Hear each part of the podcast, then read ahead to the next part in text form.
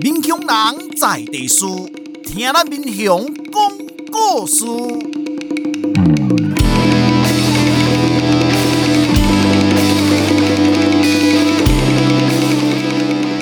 您现在收听的是我的民雄朋友们，我是主持人管中祥。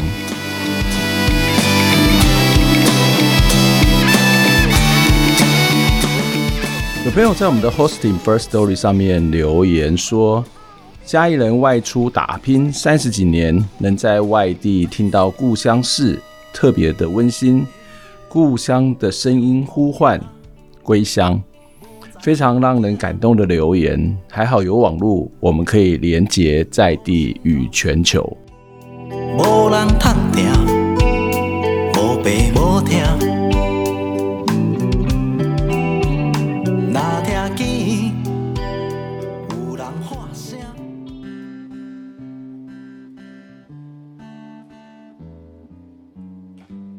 你的踏板车要好好滑向哪里？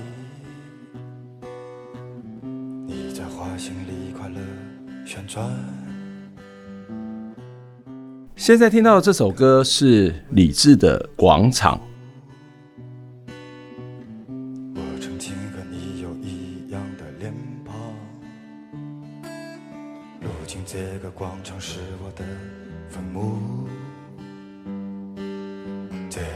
声将来是你的挽歌。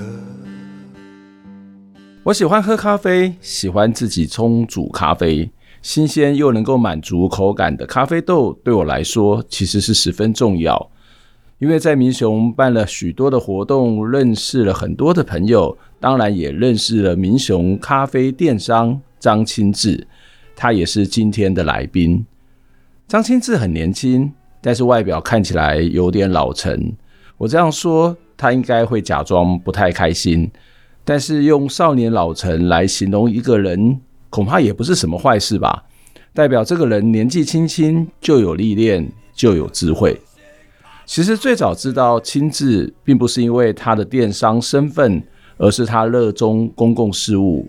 从大学开始，他就参与了不少的社会运动，例如。他关心遭到苗栗县政府强拆的大埔张药房，反对媒体垄断，也曾经参加过太阳花运动，占领行政院，当晚还被警察驱打。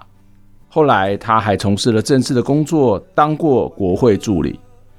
我很好奇，如此躁动不满的灵魂，怎么会返乡当电商呢？是想要回归平静，还是看透世俗红尘？这样说，感觉他真的很老派。乡村的宁静生活，又如何能够容得下热血澎湃的张清志？接下来，我们就要来听今天的节目，从愤怒青年到咖啡电商，机师放送张清志。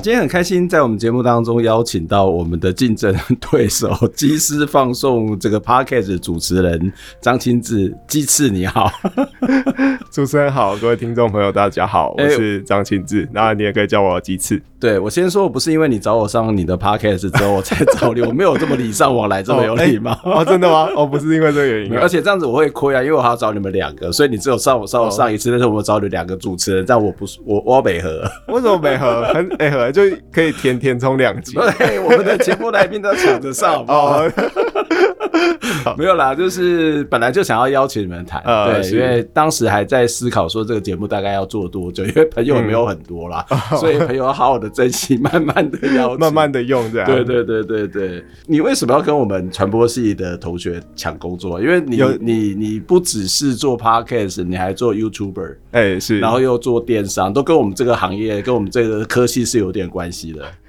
哎、欸，对，做 podcast 这样我算是前辈，我算是我比我比没有我的民雄朋友们早一点，但是你没有比我早，哎，我没有比你早，哎，对你还要经历过那个地下电台，我很久很久以前做做做 podcast，就是在 iPad 刚刚出现没有多久之后。iPad 时代吗？对，iPad 时代哦、喔。天哪，Podcast 跟 iPad 有关啊。哦，哎，我知道它发展很久，可是最近几年才从台湾开始盛行。对对对，最近比较因为疫情的关系嘛，因为这个行动装置越来越普遍，嗯、所以大概听 Podcast 很多。可是我那个时候是在更久之前哦、喔，就是大概也有就 iPad 出现没有多久，我们就开始在做 Podcast。哇，天哪，前辈前辈，失敬失敬。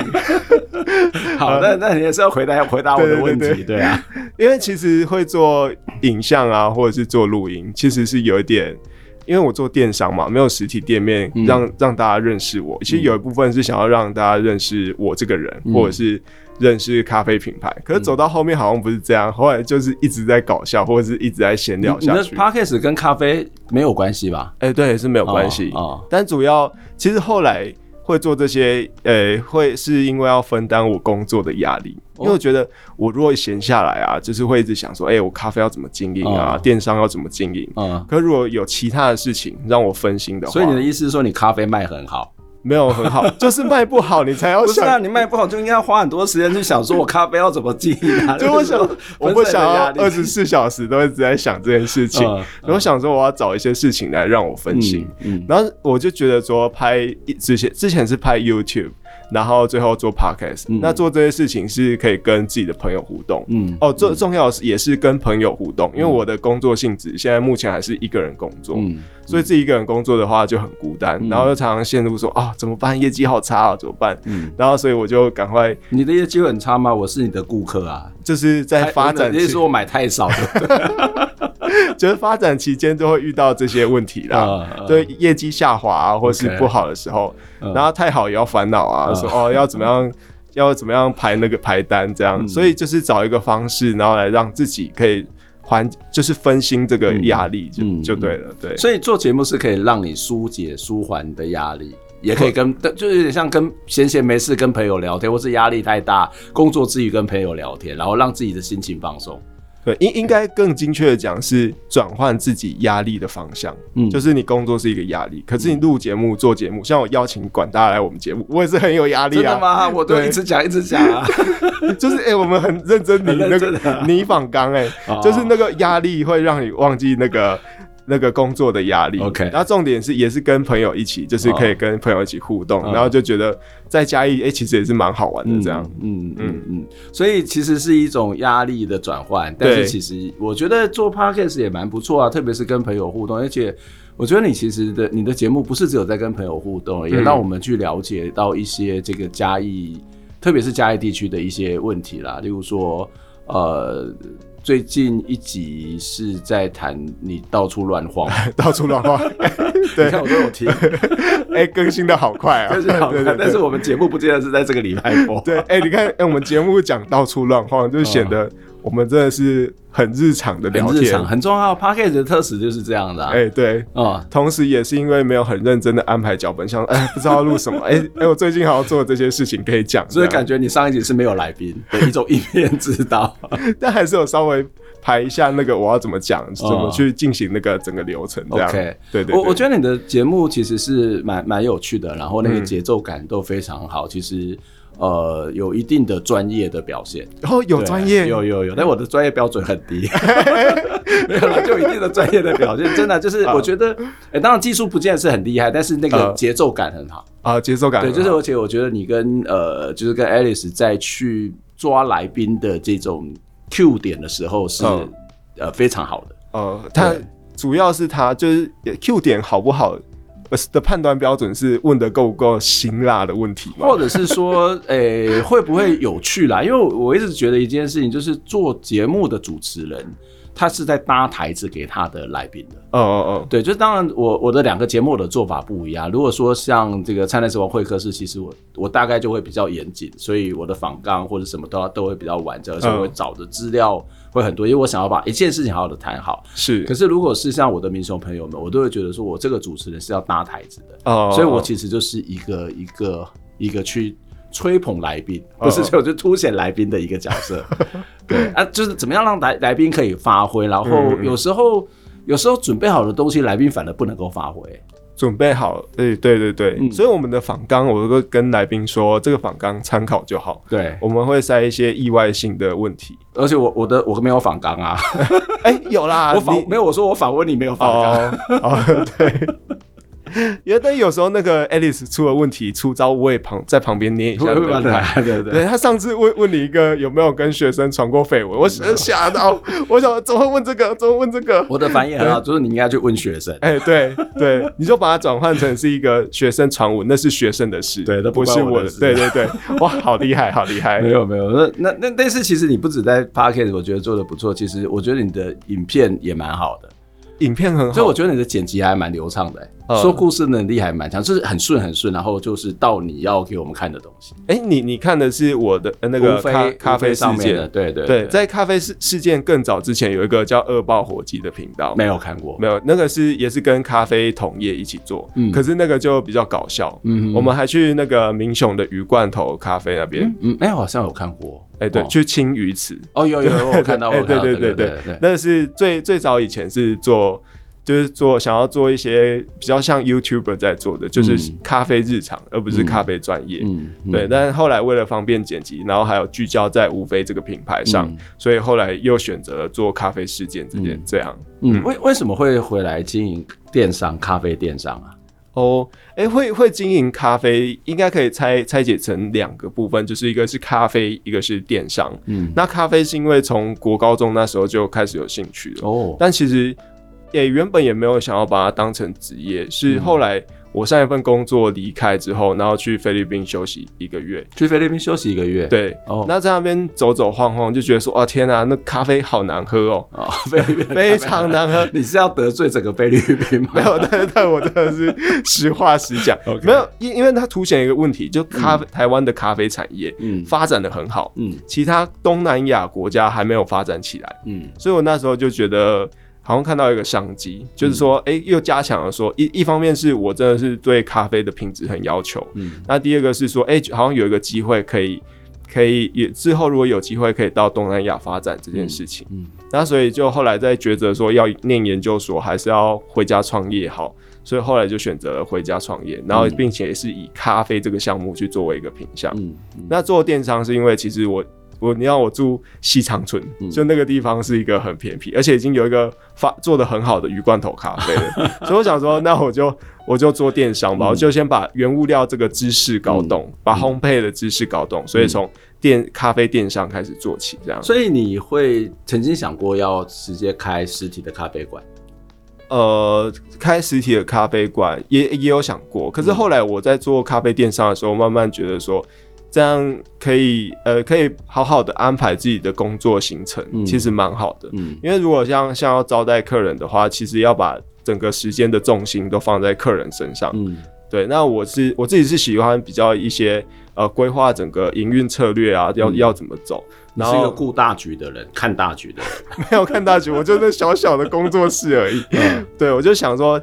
躲在工作室里面，然后可以想象，哎、欸，之后的之后的生意规模可以长怎么样？我可以慢慢的想象，然后朝、嗯、慢慢的往那个方向去前进，这样子。嗯、对，嗯，像司马懿一样，是这样吗？没有啦，我很喜欢司马懿、欸。你没有点出一，你没有马上戳破我。你说，哎、欸，其实我就是讨厌跟客人互动。如果是 Alice，就直直接喷，直接呛我这样。哦，我我跟你不熟，所以没有办法讲这一段。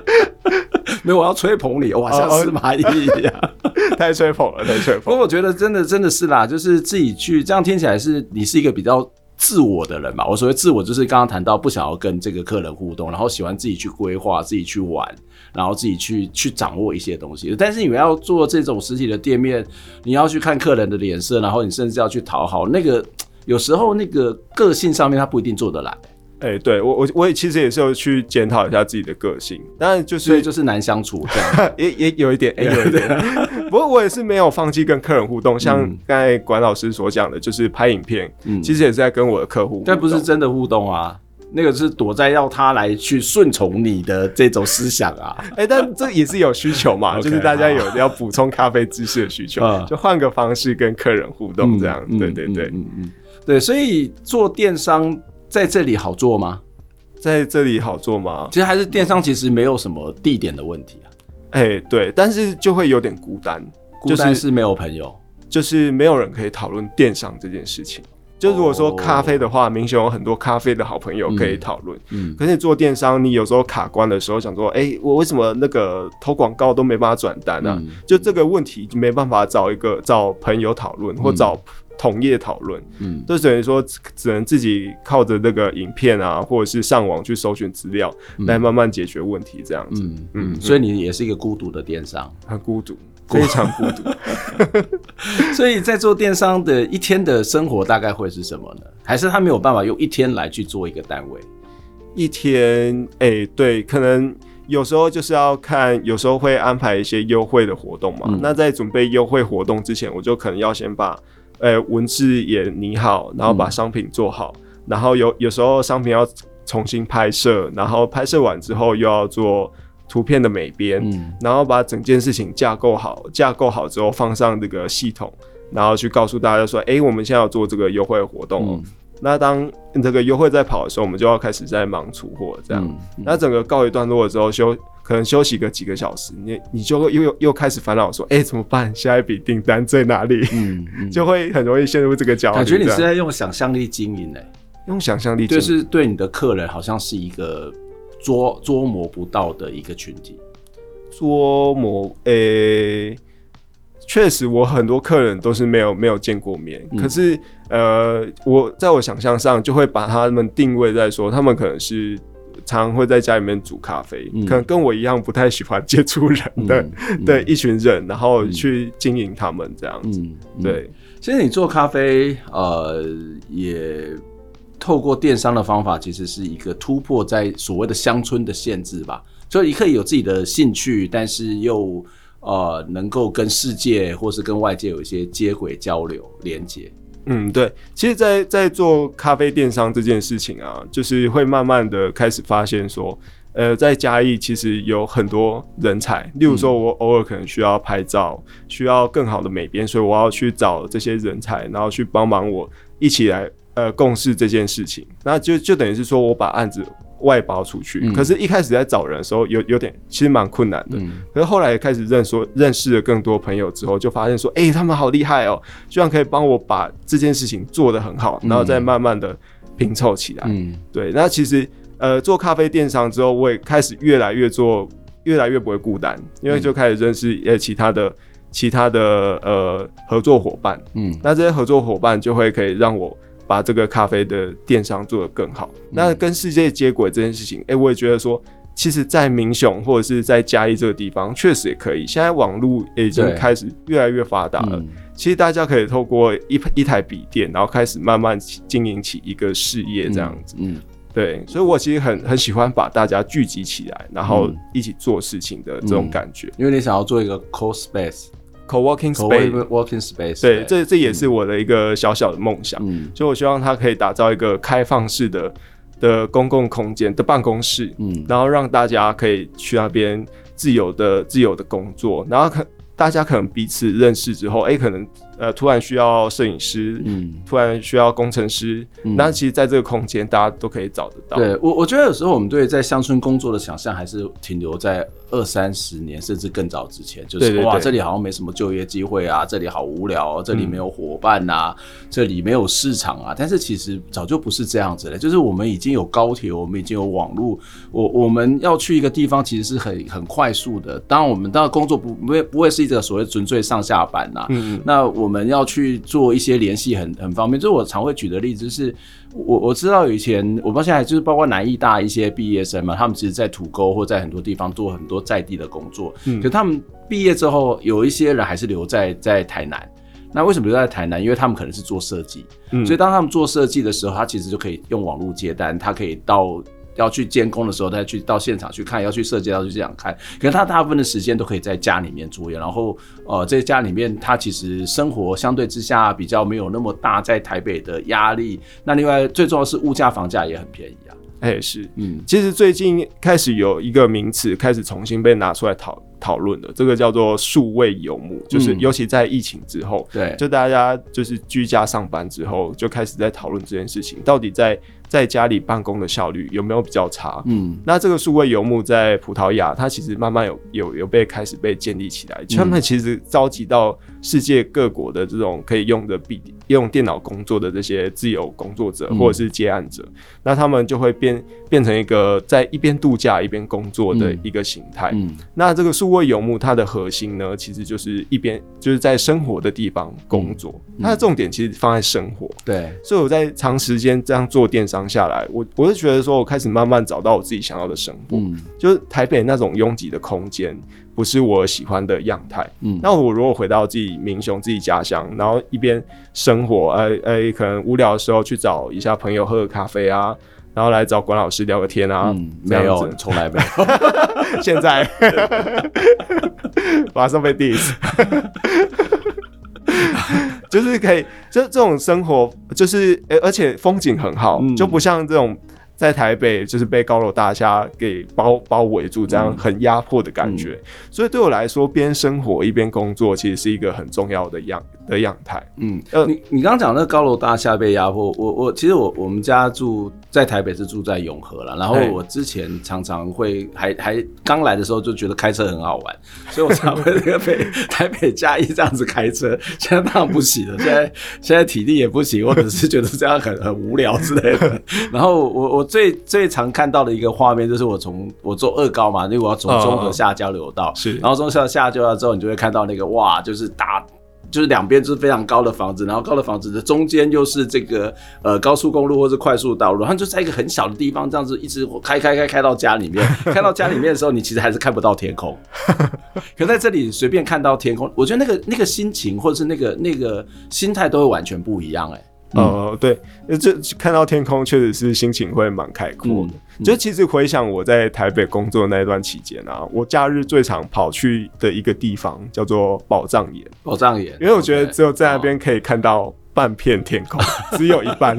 但是我还是对对在台北生活的人已经来说已经是难得了，对，已经算是很奢侈了。嗯、就是，嗯、所以我常常会去。宝藏岩那边那边走走，嗯，那这这也是凸显出我我我觉得看天空或者是这种生活的舒适感，也是把我拉回来民雄的一个主要原因。因为确实在民雄生活会比较舒适一点。嗯，不过其实坦白说，也不是所有的工作真的有办法是这样。那这其实也会跟你的社会资本、文化资本，或者甚至某种经济资本是有一些关系的啦。对，有些东西它还是必须要在一个。呃，他的工作条件还是要在一个可能比较都会的地方吧。对，什么样的工作的类型是适合这样？你刚刚谈到所谓的数位游牧民族呢？数像像一般来说，如果是做美编设计，然后包括说，嗯、我我其实去台北，偶尔去台北出差的时候，我也会去 co-working space 工作。嗯嗯、那在那边，我会看到有一些有一些工程师，他们现在工程师 coding 也已经不用进办公室了。对，然后有有一些我我最近读到的一些资讯是比较特别的，是有一个订房网站，就是 Airbnb，嗯，他们在疫情的时候已经取消了取消了办公室的政策，嗯，他们鼓励自己的员工呢去到世界各国旅游，然后一边旅游一边工作，嗯，那我就觉得哇，这这个方式感觉也是一边去访查那些房子吧，有也也也应该也也也有是也也是。对，所以我觉得这样的形态好像已经开始不受限在说你哎。不受限，一定要在城市工作，嗯、就可以，好像是可以在在乡村也可以去执行。嗯，对，这样子的体会是你一开始回到民雄就有的吗？没有，一开始回到民雄很孤单哎、欸。你回到民雄，当时为什么回民雄啊？当时会回民雄，就是那那时候已经决定说要要回来回来家乡工作了，嗯、因为那时候呃、欸，因为刚。其实那时候在回民雄之前，我也工作了大概两三年的时间而已。嗯嗯、那说实在也存不到什么钱，嗯，存不到什么钱，那就想说回乡来工作好了。那刚才老师有提到说，是这个其实回不回乡跟社会资本，然后跟自己的家庭资本也是有有一点关系啦。就是因为家产胶啊，也没有产胶啊。我我觉得回回乡，大家最怕的就是跟家人起争执。嗯嗯。可是，在我们家的话呢，我们就是小孩，一人一间房间，一人一间套房哦，就我们连那个共用浴室都不会的争执，都都没有，都不会遇到。所以。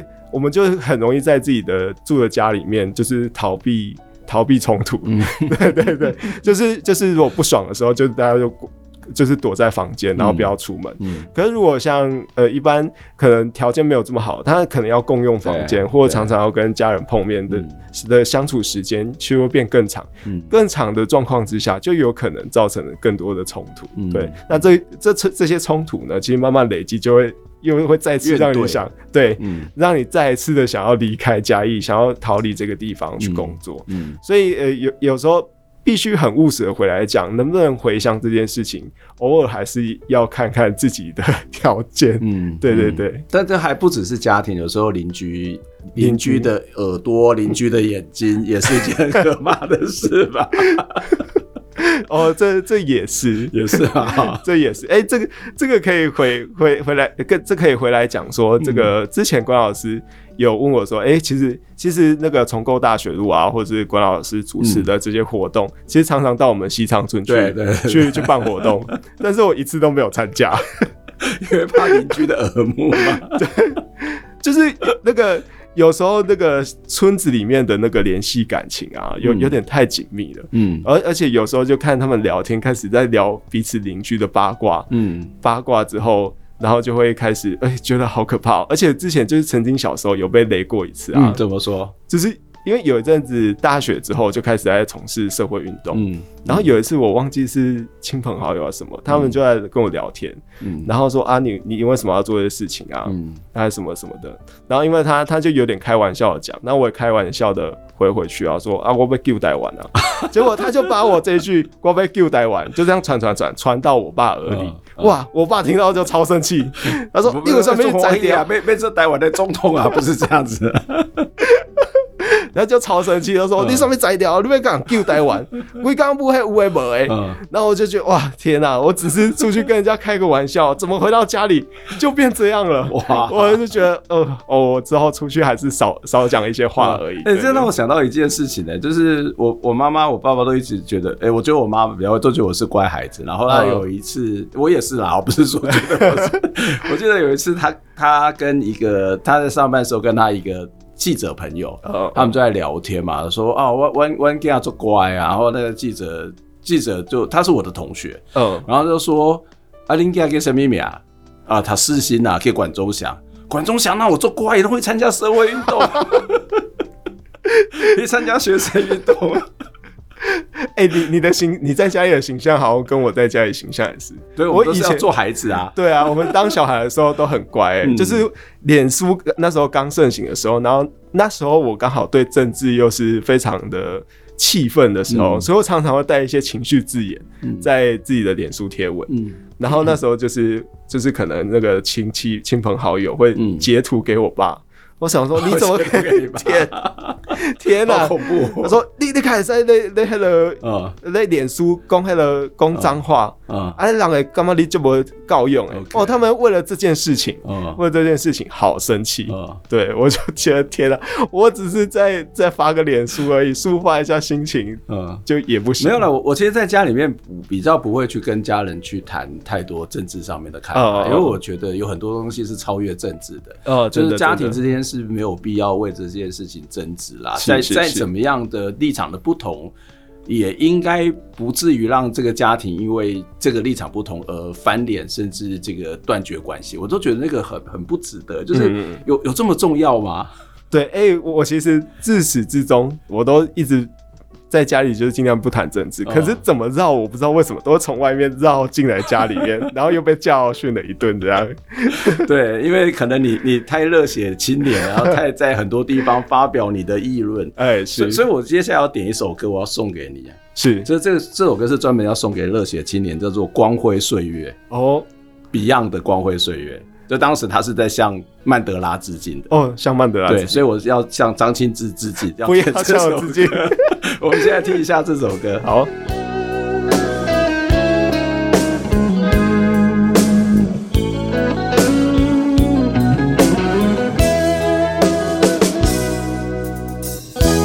钟声响起归家的信号，在他生命里。仿佛带点唏嘘，黑色肌肤给他的意义是一生奉献，肤色斗争中，年月把拥有变做失去，疲倦的双眼带着期残留的躯壳，迎接光辉岁月，风雨中抱紧自由。一生经过彷徨的挣扎，自信可改变未来，问谁又能做到？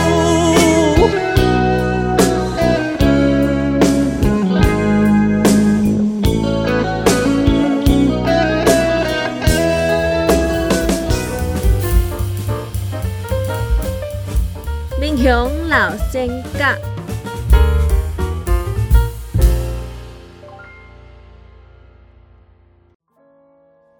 关庙法师，民国十二年出世，民国六十八年圆寂，享年五十七岁。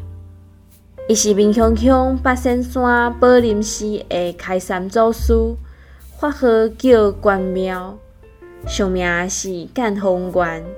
原本住伫桃园大溪，尾仔对老爸搬去宜兰头城住。细汉的时阵，因厝内诚散赤，伊干那读过国学啊尔尔。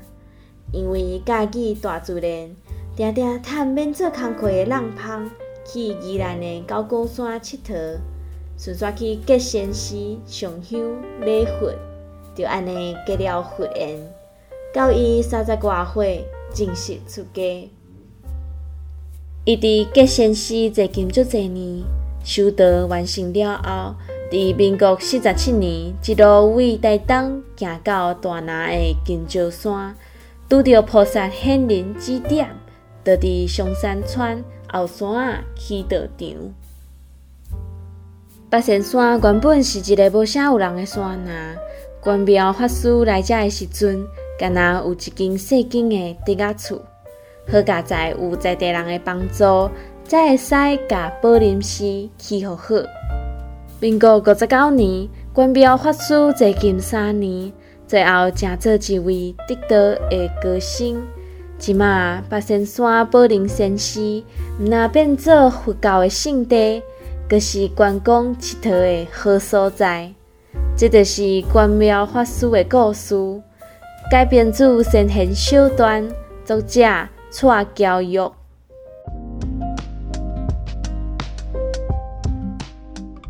欢迎再次回到我们节目的现场，跟我们在现场一起聊天的是无非咖啡的老板，是也也是 A K A。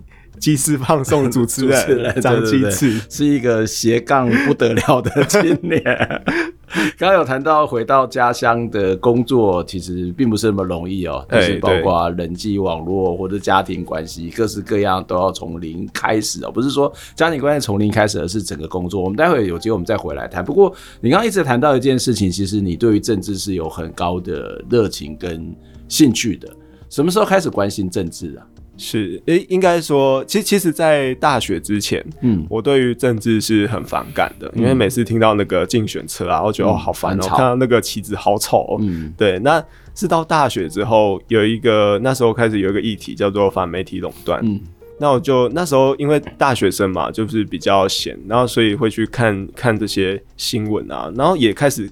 开始思考说，诶、欸，他们到底在吵什么？嗯，那如果万一哪天媒体真的被垄断了，嗯，他就可能被财团呃散播一些他们对财团有利的讯息。嗯、那如果我连新闻都不能相信的，嗯，开始慢慢的思考说，那我还可以对这个世界有什么期待？嗯，就开始这一个很深层的思考，然后对自己的反思，然后开启了自己对对政治的热情，这样子，嗯，然后后来呢，后来也是随着随着那个在苗栗念书，那苗栗在二零一零念你念联合大学，联合大学，OK，对对对，嗯。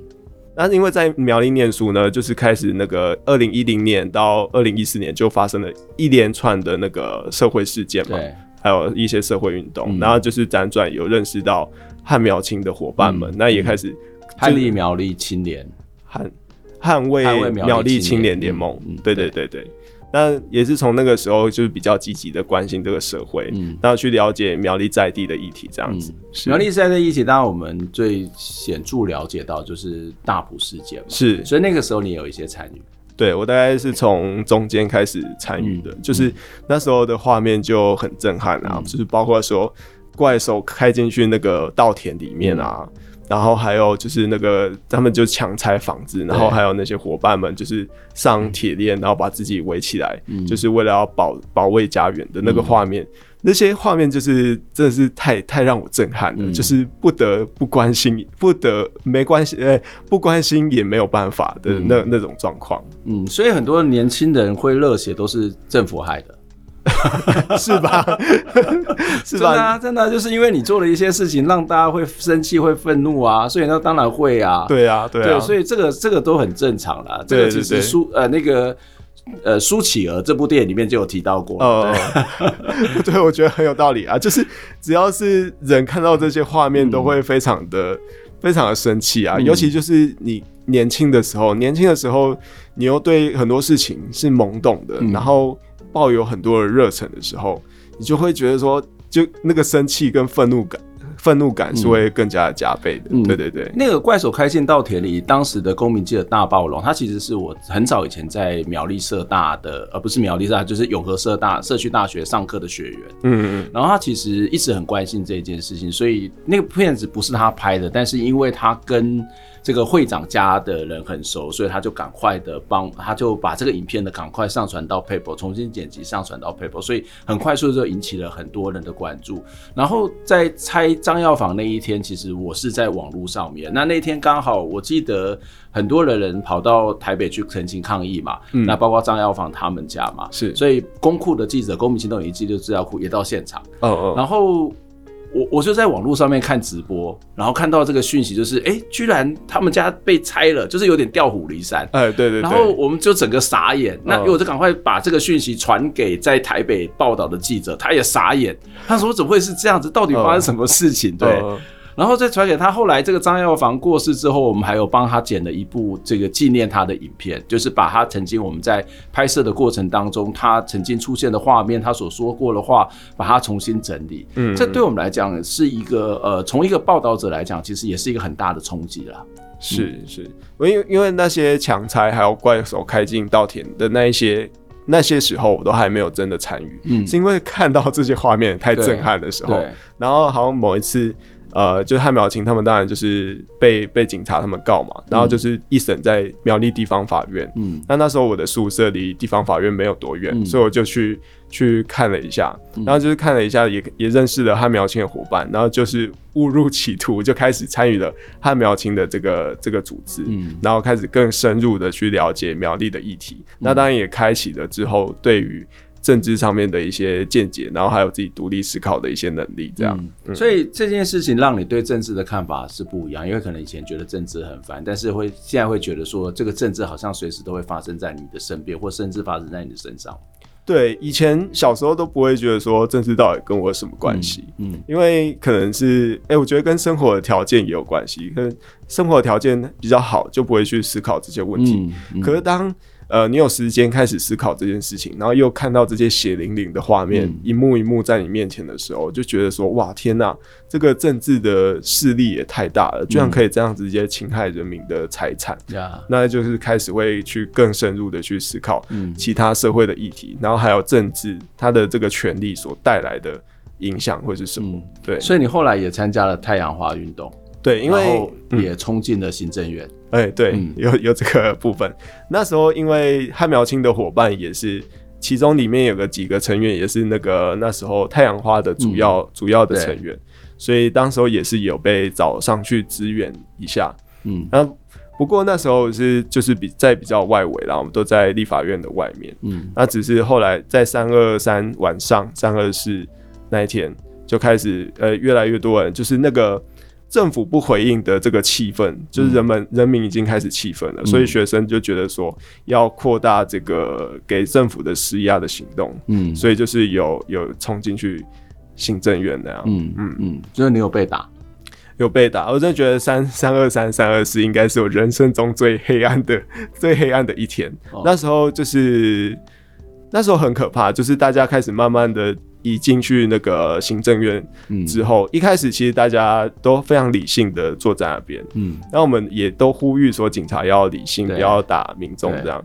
不过后来就开始要慢慢撤离了，嗯，啊，但是因为很不巧的是我我我被我刚好是在队伍的最前面，嗯，所以当然是第一个要修理的一定是修理我，嗯、就是他们不管会用什么方式，他们会用一些很技术性的，就是。嗯就是用棍棒啊，或用盾牌揍你，然后让你看不出有什么瘀伤，没办法去验伤的那种感觉。嗯、然后后来我就被被抓走，嗯、被抓走的那个时候，我真的觉得说，天啊，那个白色恐怖会不会再一次的发生？嗯，因为连抓抓走我的那个警察要把我送去哪一个分局，要送去哪里都不知道。嗯、他连续跑了两三个分院，然后都。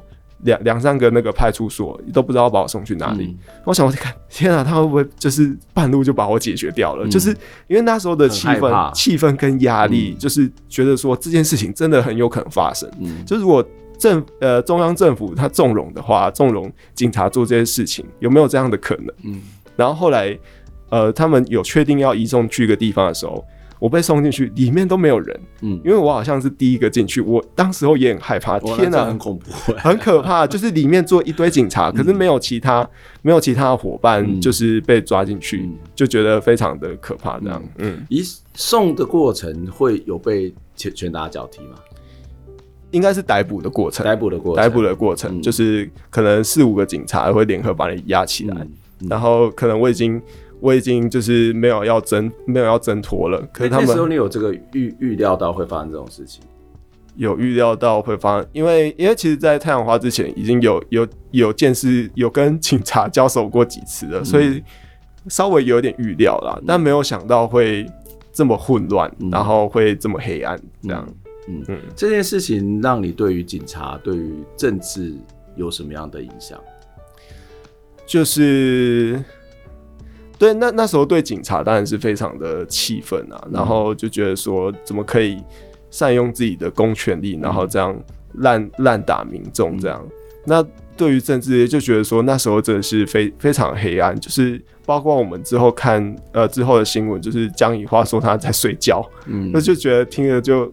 太太夸张了，就觉得一个权，身为一个拥有权力的人，怎么可以如此放纵？嗯，如此放纵，就是睁一只眼闭一只眼，然后就为了为了就是要去平息那个，就是要去对付跟你立场相反的这些人。嗯，对，所以那时候也是。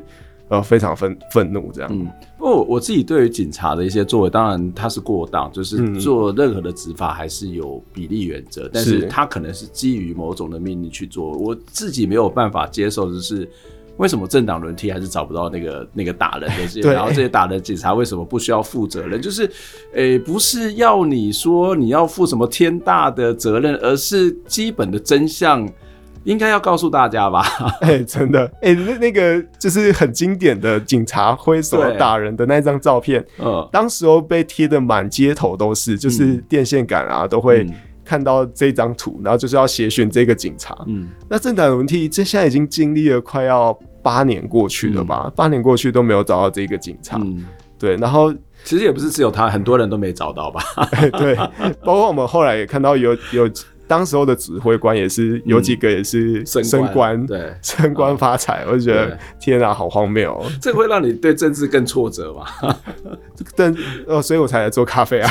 你真的是因为对政治挫折来做咖啡哦？就是，哎，其实应该是说，应该是说，我是从那个社运的团体，从汉苗青，嗯，才开始接触到政治，对，那之后才有政治工作的机会。嗯、那一开始要进到政治工作的时候，其实就已经不抱有太大的期待了。嗯，那时候其实是一一种，哎、欸，那我进去看看好了，刚好有这个机会，嗯，那我就去知道说，那真的在上位者他们的他们的想法是什么？嗯，嗯所以，呃。对政治失望嘛？其实一开始就会觉得说，就其实就蛮悲观的了。嗯，对，那只是就是在悲观当中，还是如果可以再做一些努力的话，嗯，那就我们就试试看吧，就这样。嗯嗯，你自己会回来这里，除了卖咖啡之外，你自己会想要对于地方的政治有所关心吗？对地方，呃，会会去关。你曾经也参加过像台湾图书室的一些活动嘛？包括这个呃。一些选举啊，或者是这种所谓的抗议啊，也都有参与过嘛。这也是你的这种延续你的关心的方法。是，嗯，包括在二零一四年的时候，在嘉义市有参与的一个选举，那时候我们共同推荐了一个候选人，就是林思涵。对，那我们其实当时候在在选举的方式就很不像。传统的选举方式，嗯、我们推了很多的证件，然后包含说我们推荐推推行的所谓的彩虹城市，嗯、我们要让平权落实在这个这个城市里面。嗯、那那时候我们就是一步一一脚印，慢慢慢慢慢慢做，慢慢走，然后没有宣传车，没有宣传旗。嗯，那很特别的一点就是我们坚持不说拜托投给我，嗯，因为我们确很确定的就是我们是要透过这场选举来跟选民们互动，对，然后来告诉。选民说：“哎、欸，如果一个健康的选举模式不应该是有这么多的选，嗯、对，用拜托的，嗯，那我们希望选民可以更更聚焦在更聚焦在说呃候选人的政策上面。嗯”那在这场选举之后呢，当然这这股势力其实也慢慢的茁壮起来，嗯，啊，包含说就是后来很多伙伴也加入了台湾图书室，嗯，那包包括说我现在也是台湾图书室的理监事，嗯，那也是希望可以透过文化的方式来慢慢影响这个城市，嗯，然后来慢慢影响大家的政治意识，要有台湾本土的意识可以更加的强化，这样，嗯嗯，所以。对于政治的想法，或是政治的实践的看法不同了。就是以前可能会是一个实际的冲撞，或是参与，可是现在你刚刚谈到是一种文化，或者是某种想象的改变。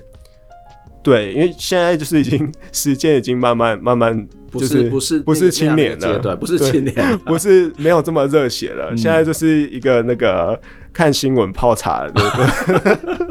然后就是，而且会慢慢的把把这新闻就是把它娱乐化，就是以前看看了会觉得生气，以前不是觉得对新闻媒体很担心，哇，这种新闻媒体怎么办？真的，现在娱乐化了。然后现在看到政治人物乱讲话都不会生气，就觉得哇，好好笑啊！他居然怎么那么幽默？欸、这样有点犬儒，哎，这样比较好吗？可是我还是有持续的关系，就是你不能长期一直处在一个很负面紧绷的状态。对对对对，对你就把它转换一下。嗯，就是有人说过，就是真正的。真正的喜剧，它的背后往往就是一个非常严重的悲剧。我觉得在看新闻有有有一种有一种这样的感觉，哦、就每次看到某些政治人物在失言的时候，我想说。又好笑又好气，那这种东西在台湾是从来没有少过。哎、欸，真的，对。可是我我我一直觉得啦，我一直觉得政治的改变是慢的啦。就是我、呃、对对对我我以前也是，当我还是一个热血青年的时候，我们也是会去冲撞啊，什么野百合啊，各式各样。呃、我我记得我在念专科念大学的时候，几乎是无意不语，不管是从观察到参加。我觉得那个我花了蛮多时间在街头上面，当然我我现在还是会去关心这些议题。我觉得这个本来就是要让更多人来讨论，但是我已经慢慢不会觉得政治的改变是快的，就是政治是慢的，嗯，就是有时候太快的政治改变，特别是一个呃。政党轮替的概念也好，或者是把某个人拉下台这种概念也好，它其实有时候是一个集权者换上另外一个集权者，一一个烂咖换上一个烂咖。但我并没有特别指涉谁，我是指的是整个的那种所谓的政治的状况。嗯、所以，我们其实我觉得那还是某种的救世主的心态，就是以为我们把谁干掉之后，这个世界就是美好，而没想到说，其实这里的政治文化、日常生活当中有更多的不平等或是压迫的问题，其实我们都很少去关心。嗯，所以就是后来回到家里之后，就觉得说可以慢慢的从比较软性的方式去切入，嗯，去关心政治，包括说台湾土著是，它其实就是一直在推广呃在地的文化，然后还有阅读。其实透过阅读，我可以慢慢发现，其实早期大家对于二二八或白色恐怖的这些历史啊，嗯、其实很多人是不了解的。嗯，可是慢慢的就是连那个，我最近跟朋友在聊天啊。就是他，他们说他的小孩都会知道说，哎、欸，谁是陈晨坡的？他甚至连看到那个画就会知道说，他现在才小学哦、喔，嗯、就是知道说，哎、欸，这个是陈晨坡画的什么画、什么画之类的，嗯，就觉得说，哎、欸，这件事情已经真的是有从文化面开始升值到教育面，嗯、然后开始去改变这个整个教育的形态，让他们理解到，呃，过去。先从文化开始，就是哎、欸，台湾其实曾经有这么厉害的画家，嗯、就参加了美日本的那个帝国画展，那他是第一位这样。那嘉义哦，而且在嘉义有这么厉害的画家，嗯，那才会才才能为嘉义的文化扎根，嗯、然后开始慢慢的去了解说，哎、欸，他后来又被政治迫害啊，嗯、或怎么样，然后呃戒严啊、戒严、白色恐怖这些这一些历史。就其实从文化面，其实可以慢慢的开始说，虽然它行进的非常的慢，嗯、可是它开始开始扎根，然后开始从教育开始慢慢经营起来。嗯，是。不过在台湾的地方政治，其实还是非常传统的某种说的派系的把持。嗯嗯嗯。这这样这样子的慢，会不会其实反而是没有办法改变？关老师讲到地方政治，我就想到一件事情。之前之在四年前，我跟我们共同的好朋友阿辉。其实有一个想法，就想要找管老师一起去选乡代乡民代表。哦，没有，没有，我一定是选不上的，就是没有要选上。那时候，因为那时候我就觉得说，哇，乡民代表，我对他们的印象就很负面。嗯，一方面负面是我自己的经验，就之前车祸调解的时候，我想说，那乡民代表坐在那边干嘛？就后来才知道说，原来他是那个对方找来，就是有点像施压、来镇压的，来镇压的。对对对，我想说，天哪，作为乡代啊，事情不不做，然后坐在那边，嗯，就是泡假装泡茶喝茶，不过这也是一种选民服务啦。对，但是实际上是在施压。可是后来因为开始对于政治体制运作，就开始慢慢了解，就是其实乡代可以做的事情不多，大家主要还是拴着的面线啊。我觉得乡代这个。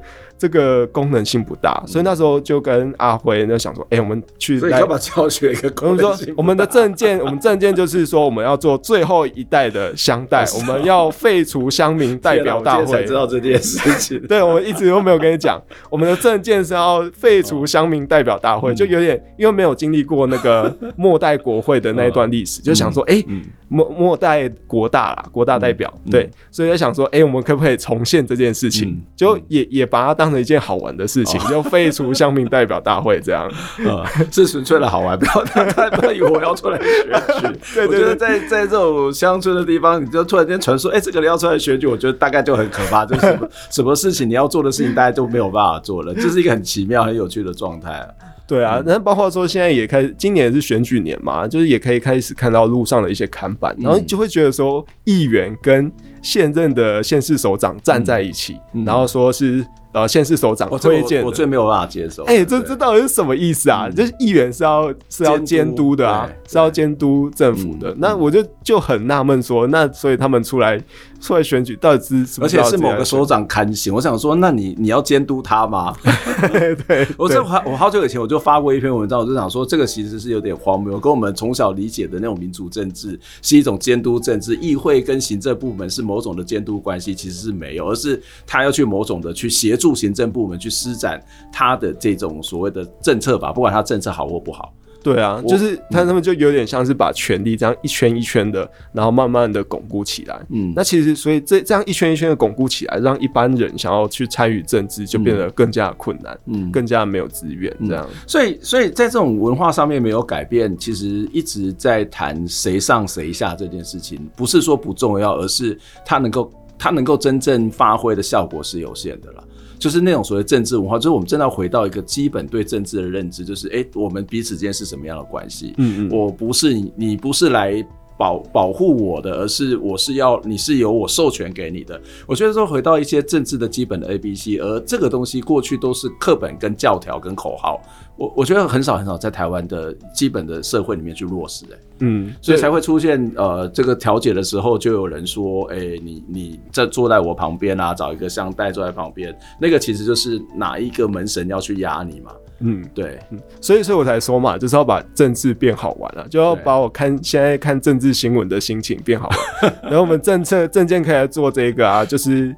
呃，调解时可以多加一个，在我在警察局，嗯，喝茶看报纸，相待，然后什么废除？哎、欸，为什么会有人出来要选举，然后说要自己要废除自己乡民代表大会的这个位置？有很多啊，这个什么选国大或者监察院的时候都有类似，但是后来也不见得是他有真的废除啊。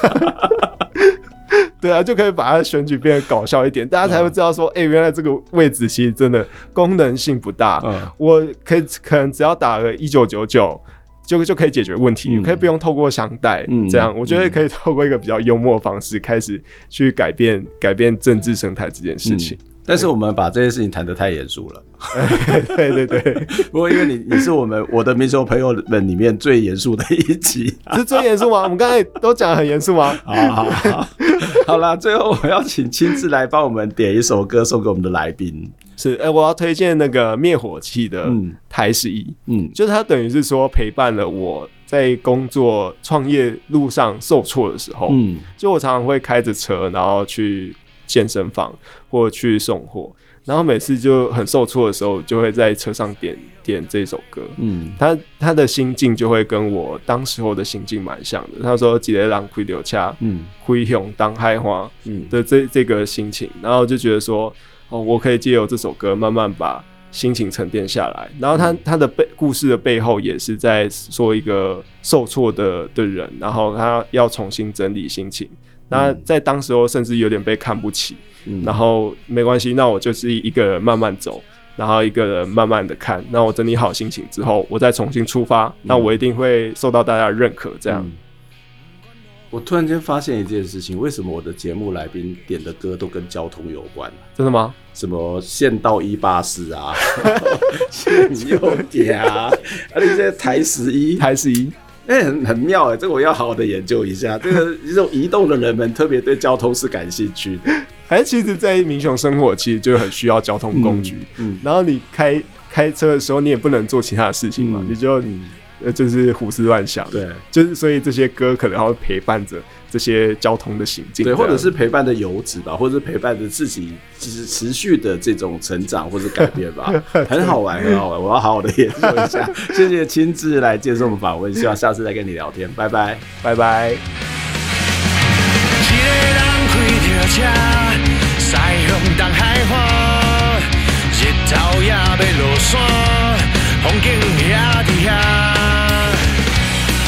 quello va chi guai che sciocchiamo